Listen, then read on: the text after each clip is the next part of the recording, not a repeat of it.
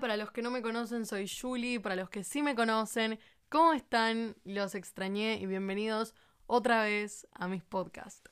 Hoy ya estamos con un poco más de confianza, con un poco más de seguridad, así que nada, quería aprovechar esta introducción para agradecerle a todos los que estuvieron escuchando el podcast anterior y todos los que me mandaron los mensajes tan lindos con cosas que les fueron surgiendo en el momento de escuchar el podcast y comentarios y cosas que les gustaron, así que nada, muchas gracias a todos, la verdad que estuve muy contenta estos últimos días y, nada, no me lo esperaba, así que gracias.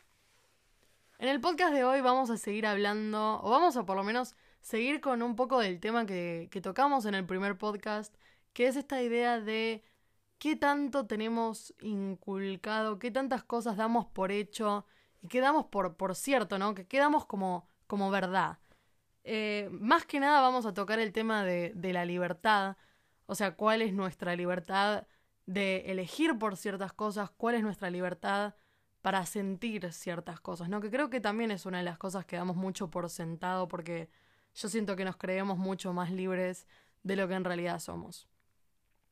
Pero no quiero tocar como la parte de un tema más como místico, ¿no? Del, no sé, de la libertad que tenemos en el destino, si existe el destino. No quiero irme por, por las ramas en ese sentido porque quiero que usemos de ejemplo algo más, más obvio, algo que lo podamos como reconocer todos, ¿no? O sea, no me quiero ir con ejemplos flasheros, para decirlo de alguna forma. O sea, quiero que vayamos a lo cotidiano para que se entienda mejor.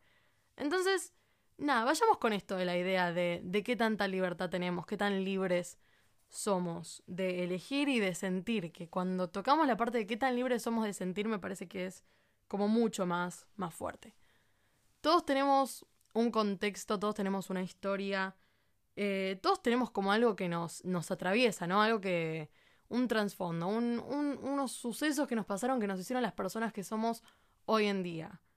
Ahora, esto ya es bastante obvio, o sea, todos sabemos que depende del país en el que nazcas, depende de la cultura que nazcas, o donde nazcas, o lo que sea, eh, vas a ser una persona diferente. O sea, yo no creo que si nosotros hubiésemos nacido en Alemania, seríamos el mismo tipo de personas que somos hoy, menos hubiésemos nacido, no sé, mucho más lejos, pero con una cultura totalmente diferente a la nuestra. Entonces ya la cultura es como que nos, nos atraviesa, es como algo de lo que no podemos salir.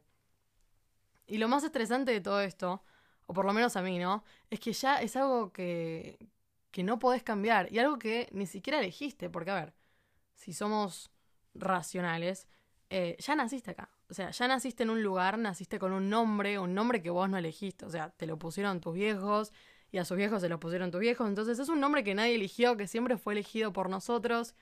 Eh, en un lugar con un idioma, con un lenguaje. Algo que nadie tuvo la opción de elegir. O sea, está bien, vos a lo largo de tu vida te podés, no sé, mudar. O podés hacer el mayor esfuerzo que quieras para cambiarlo. Podés hasta cambiarte tu nombre si tenés ganas. Pero como que no, no sé, no es lo mismo. Es como que no partimos de una base cero. Eso es lo que me da la sensación a mí. Como que ya partimos con, con una historia creada por nosotros. Entonces, bueno, ahí vamos, ahí vamos viendo, ¿no? La, el, cómo afecta a nuestra libertad haber nacido en un lugar que ya fue elegido por nosotros. Pero después, a medida que vamos creciendo, a medida que vamos avanzando en la vida, otras cosas nos empiezan a, a atravesar. A mí me gusta mucho usar la palabra, para explicar esto, la palabra atravesar, porque es algo como que te termina envolviendo, ¿no? Como que realmente pasa por medio de vos y te va cambiando, y va cambiando las cosas que haces y las decisiones que tomás. Las dos cosas o tres cosas que, que yo siento que juegan un papel muy fuerte eh, vendrían a ser claramente el lenguaje, la sexualidad y...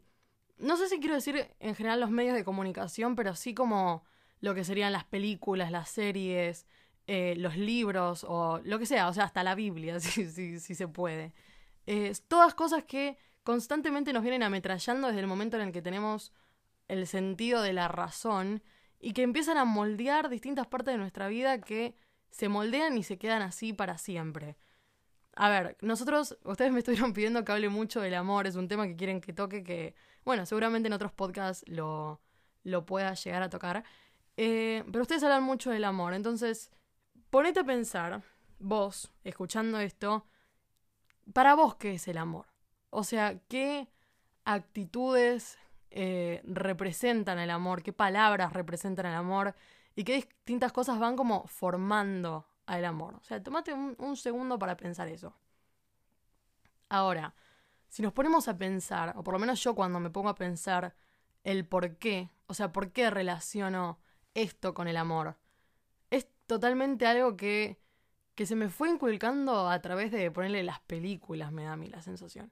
O de libros, no sé, como Romeo y Julieta, la idea de morir por amor o de vivir para el otro. O sea, hablamos mucho también de este concepto de la media naranja. Entonces, eh, o sea, ¿qué media naranja? o sea, ¿por qué yo estoy partida por la mitad y necesito encontrar a otra mitad? O sea, ¿desde dónde, de dónde sacamos eso?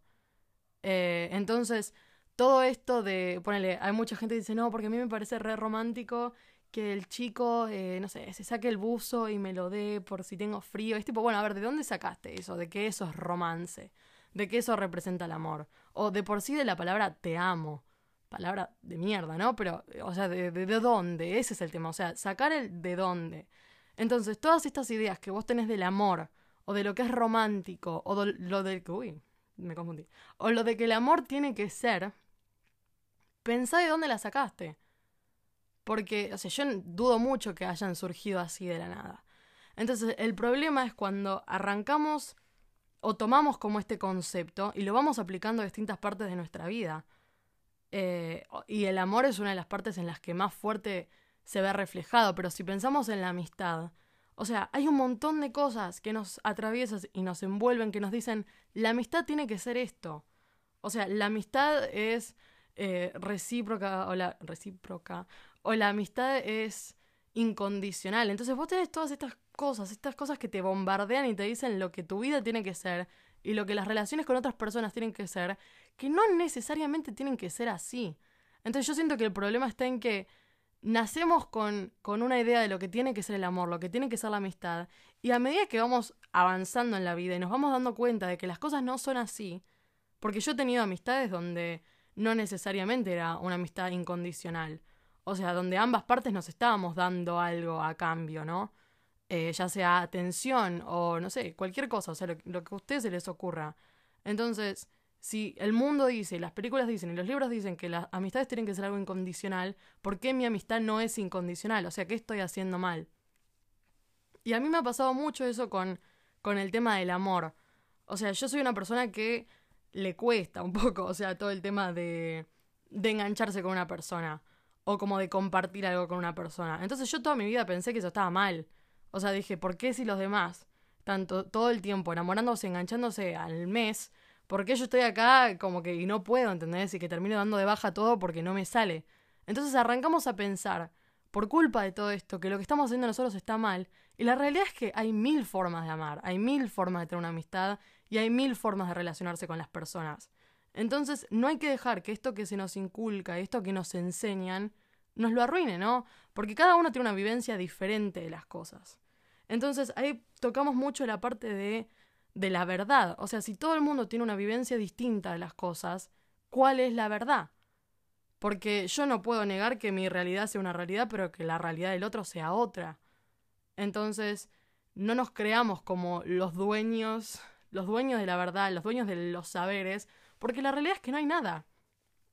No hay nada, no hay una sola cosa, porque todos vivimos las cosas diferentes, ¿no? Entonces, em, hablamos mucho en el primer podcast de como el sentido de la filosofía o, no sé, la finalidad, como le queramos decir. Em, que bueno, tocábamos mucho también el tema del amor a la sabiduría y si realmente había o no una sabiduría. Pero la filosofía lo que significa para mí, en cierto sentido, es tratar como de romper con estas cosas que nos atraviesan.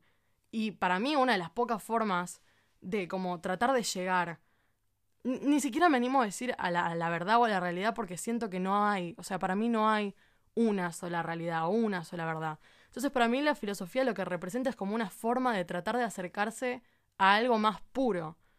O sea, al amor, entre comillas, el amor más puro. O sea, el amor eh, sin toda como esta contaminación de, de los medios y de las películas y de las historias. Y hasta sin el amor de la cultura.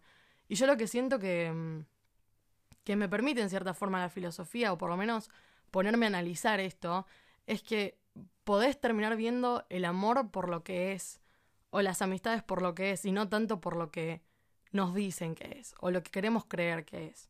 Entonces para mí la filosofía sí sirve como una forma de acercarnos más a una realidad que ni siquiera es como la absoluta o la única, sino como algo más, más puro. Puede ser. Todo lo que nos atraviesa, o sea, eh, el lenguaje en sí, que bueno, si quieren y les interesa a ustedes también, eh, podría ser como un podcast más específico del lenguaje, pero todo lo que nos atraviesa nos condiciona. O sea, si nos ponemos a pensar, eh, bueno, en el lenguaje, y esto es más una teoría de, de Derrida, de, bueno, de que nada hay fuera del texto. O sea, el lenguaje es todo para nosotros. Ustedes no podrían estar entendiéndome o estar entendiendo este podcast si no sabrían hablar el mismo idioma que yo, o si no se manejarían con las mismas palabras que yo. Entonces, esto que estamos haciendo ahora no tendría ni un poco de sentido si ustedes no, no se manejarían con el lenguaje o con las palabras, la gramática, lo que sea. Eh, entonces estamos totalmente condicionados por eso. ¿Cómo salimos de un esquema donde todo son palabras? ¿Cómo nos relacionamos entre nosotros sin palabras? Y así aplíquenlo a todo, o sea, aplíquenlo a la parte en la que ustedes quieran. Y fíjense también cómo las distintas cosas los van afectando a ustedes en su vida normal, como les contaba yo con, por ejemplo, el amor o con las amistades. O sea, fíjense qué es lo más real que encuentran ustedes si es que lo hay. Porque honestamente para mí no. O sea, que si, como si todo, si como... Ay Dios, cualquier cosa. Si todos tenemos una vivencia diferente de las cosas, ¿cómo nos podemos convencer a nosotros mismos de que hay una verdad? No podemos. es así de fácil como el no podemos. Pero aceptar el no podemos y aceptar que no lo hay, para mí es lo que te acerca mucho más a esta libertad. O sea, la libertad de realmente poder elegir. Elegir a quién amamos, quién nos gusta, quiénes queremos que sean nuestros amigos y quiénes no. Y, y te sirve mucho para relacionarte con las personas, pero también con vos mismo. Porque yo siento que en cierta forma la filosofía te saca la venda de los ojos en muchas cosas. Por más estigma que tenga eh, la filosofía o la idea de lo que es la filosofía. Así que nada, traten de hacer como este ejercicio. es como la tarea del podcast de hoy. Hacer ese ejercicio de cuestionarse y ver realmente por qué creen ciertas cosas. Y la próxima vez que un chico o una chica te preste su buzo o su campera, pregúntate de dónde viene. O sea, pregúntate por qué crees que eso es lo romántico. Y mira que les estoy dando un ejemplo totalmente pelotudo, pero bueno, no importa, ustedes me entienden. Bueno, eh, eso fue más o menos el tema de hoy. Voy a responder un par de las preguntas que me estuvieron mandando, digamos. Uno de lo que una de las cosas que me dijeron fue que con qué libro podrían empezar a mm, meterse en el mundo de la filosofía, digamos. Mucha de la gente recomienda el mundo de Sofía, la verdad, yo... ¿Se llama así el mundo de Sofía? Puede ser, no sé. yo nunca lo leí, es como uno de los libros básicos eh, que se suelen recomendar para estudiar filosofía. Va, no para estudiar, sino como para empezar a entender yo lo que hice fue, eh, en cierta forma, arrancar a estudiar más cronológicamente, o sea, a medida que iba pasando la historia, o sea, arranqué claramente con los presocráticos, después ya eh, con, bueno, los, los griegos y todo eso, hasta, bueno, el día de hoy. Pero lo que yo les recomendaría es que no se manden directamente a estudiar con pensadores muy complejos, o sea, no, no arranquen con un Kant, Nietzsche, o sea, mándense con algo más tranqui y tal vez busquen una introducción a la filosofía como para ir aprendiendo conceptos básicos que necesitan saber para que cuando lean a un pensador o una teoría filosófica puedan entender eh, la forma en la que está escrita, porque realmente lleva su tiempo. O sea, yo he tenido muchos momentos en la de tirar el libro, o sea, revolear el libro porque no entendía nada. Pero nada, con el tiempo y si ustedes van como eh, metiéndose de a poco en el tema, van a ir entendiendo conceptos nuevos y cosas así para que cuando lean pueda, pueda ser mejor. Y bueno, nada, creo que eso fue todo por el podcast de hoy. Mándenme mensajes de lo que opinan, si les gustó, si les surgió alguna pregunta o lo que sea, ustedes me lo pueden mandar a mi Instagram, que es juliomorelli-bajo. Y nada, yo voy a estar tratando de leerlos a todos. Y nada, muchas gracias por haber escuchado este podcast. Cuídense que los quiero mucho.